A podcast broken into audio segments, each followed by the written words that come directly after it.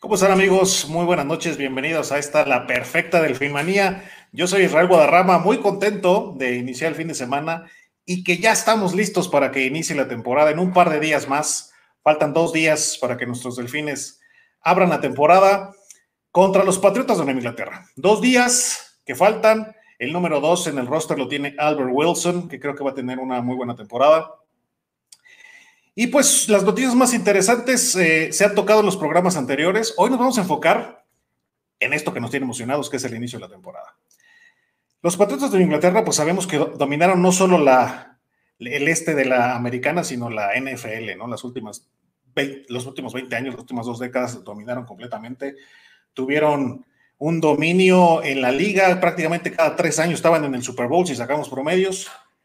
Pero ese dominio no se vio tan, tan importante o tan impresionante, al menos contra los delfines. Los delfines fueron el equipo que metieron ahí o alzaron la mano en la, en la división para que este dominio no fuera tan impactante. Y ahora que vamos a arrancar contra ellos, curiosamente el año pasado fue lo mismo, también tuvimos la jornada 1 contra los Patriotas. Y esto no se da tanto, ¿eh? pero vamos a hablar un poquito de eso. Ya que ellos tenían este dominio contra Delfines les costó trabajo. Eh, al menos de visitantes. Eh, Brady, por ejemplo, tuvo un eh, récord perdedor. Con los pocos equipos en donde tiene récord perdedor de visitante fue contra los Delfines, terminó su carrera 8-10. Pero también en Foxboro, recordemos que el último partido de temporada regular de Brady al mando de los Patriotas en Foxboro fue contra Miami y le sacamos el partido, ganó con un pase de touchdown al final de Fitzpatrick para Gesicki. Gana Miami, da la sorpresa en esa última jornada. Eh, manda a los Patriotas sin ventaja en casa y a la postre, pues bueno, pierden, no llegan al Super Bowl, llegan Kansas City, ganan el Super Bowl y, y como que tendieron la camita para la salida de Brady. Me impresiona que va a ser la jornada número uno y salen todavía como favoritos los Patriotas.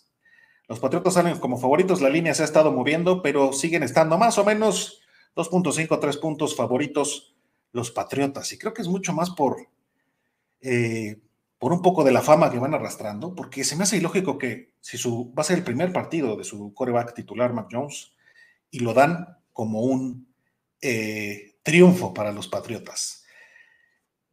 ¿Qué ha pasado últimamente? Analicemos ya hablamos de esta jetatura que tuvieron, pero bueno, eso ya se acabó. Yo creo que los Patriotas no van a estar ni cerca de tener alguna racha similar. Eh, esa, esa dinastía se termina cuando se va el señor Brady.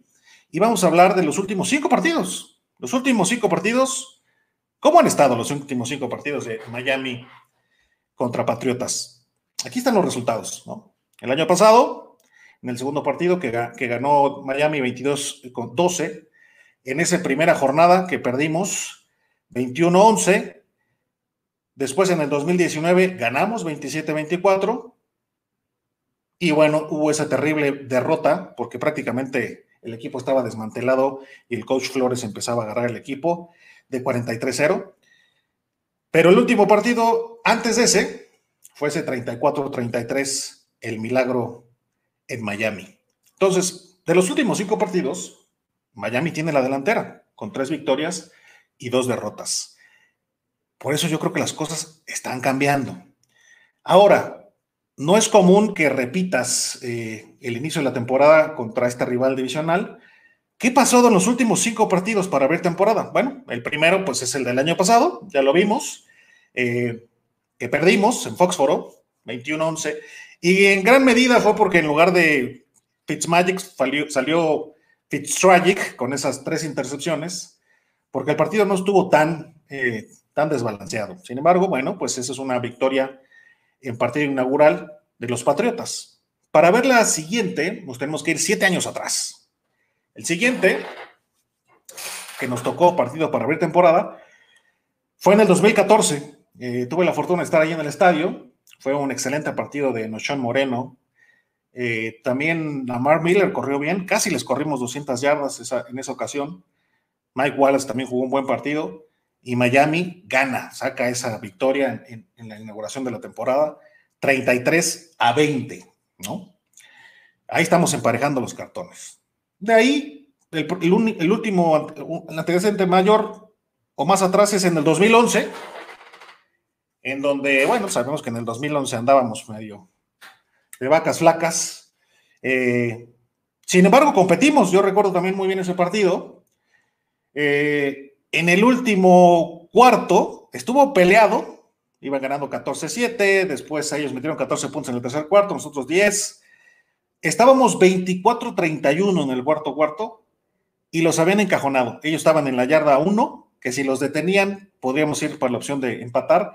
Y es esa famosa jugada en donde Brady hace un pase de 99 yardas, ¿no? Entonces, desafortunadamente se pierde ese partido. Y de ahí el siguiente antecedente nos tenemos que ir hasta los 90. Nos vamos hasta 1996, en donde ganamos 24-10. Y el siguiente para completar los últimos cinco partidos fue ese partido de 1994, el regreso de, de Marino de esa lesión del talón de Aquiles, en donde Marino prácticamente mete 500 yardas, le mete tres pases de anotación a Irving Fryer, y fue un excelente partido. Drew Bledsoe también jugó muy bien, y también ganan los Delfines. Entonces, de los últimos cinco juegos para abrir temporada, Miami también tiene la ventaja: tres ganados y dos perdidos. Entonces, creo que esas jetaturas les están dando la vuelta y Miami creo que puede salir con un triunfo bastante importante el día domingo, ¿no? Ya hablábamos eh, de este resultado de 43-0 que nos metieron. Sin embargo, no es, la, no es, no es el, resultado más escandaloso entre estos dos equipos. En la historia corta, eh, muchos aficionados nuevos pues no, no conocen algunos resultados de escándalo. El mayor es 52 a 0. Ya lo hemos platicado en alguna ocasión también aquí. Un 52 a 0 a favor de Miami también ahí se tiene, se tiene la ventaja. Hablemos de rachas, con todo y que estos 20 años emparejaron mucho los cartones en las estadísticas, porque aún así Miami mantiene, mantiene la ventaja en el histórico con 57 ganados, 54 derrotas, si, contamos, si tomamos en cuenta los playoffs.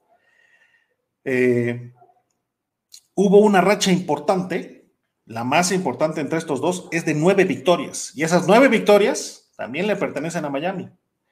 Ese fue un, eh, periodo entre el 89 y en el 93. O sea, prácticamente cinco años los tuvieron, los tuvieron blanqueados. Entonces, se tiene creo que una concepción no tan, no, tan pareja de este duelo. Sin embargo, creo que vamos a seguir con este tipo de estadísticas y Miami va a dar la vuelta. Yo espero que Miami blanquee a, Nueva Inglaterra. Los duelos importantes en ese partido, sin duda, pues bueno, el más atractivo es Mark Jones con, contra Tua, pero va a haber unos duelos importantes en la línea. Creo que la protección va a ser muy importante, la protección que le den a Tua. Va a ser muy importante que nuestros receptores eh, tengan un buen partido, que generen esa separación, que Tua empiece a agarrar, ritmo rápido, que mueva el balón. Creo que esos son los duelos importantes. Otro duelo importante es las alas cerradas de Nueva Inglaterra. ¿Con quién nos vamos a cubrir? Creo que los linebackers van a estar ocupados. Creo que Rowe va a ser un papel importante. Creo que Holland va a entrar en el partido y va a también jugar un juego importante. Porque nuestra defensa creo que va a estar muy sólida. Creo que la defensa va a meter en muchos problemas al novato. Eh, confío en que va a haber al menos un par de intercepciones. Creo que Howard debe de levantar la mano. Creo que va a ser un, un juego muy físico de nuestra defensa. También muy estratégico. Va a haber paquetes defensivos que no se esperen los Patriotas. Y todo mundo habla de un partido cerrado. Eh, sin embargo, yo creo que va a ser un partido en donde Miami puede tener una ventaja relativamente importante. Yo hablo de un 28-10 eh, a favor de nuestros delfines eh, y que nos encaminemos a una nueva temporada en donde de inicio la buena noticia es que hay un pronóstico bueno, se espera que los delfines estén en playoff, ahora hay que hacerlo válido. Entonces, vamos a ver si tenemos algunos comentarios. Por acá tenemos. Dice SS, saludos, buen análisis y deseando ver a nuestros queridos delfines derrotar a los tramposos y su Mac Jones.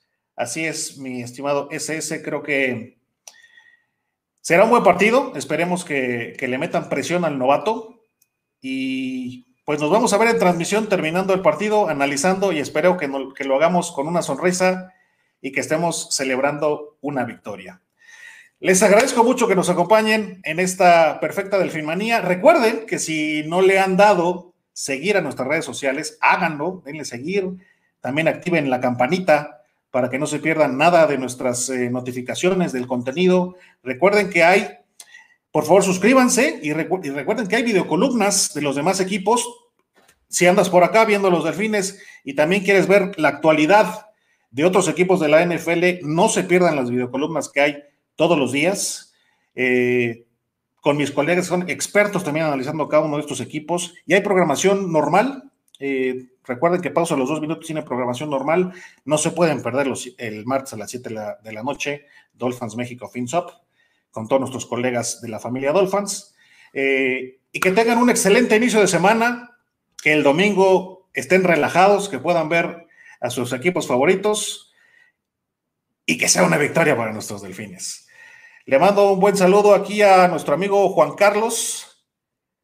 Juan Carlos dice, buena columna Isra, excelente noche, excelente noche Juan Carlos, te mando un fuerte abrazo y esperemos que el domingo estemos celebrando una victoria para iniciar la temporada de nuestros delfines. Les mando un fuerte abrazo, que estén muy bien, nos vemos próximamente y fins up.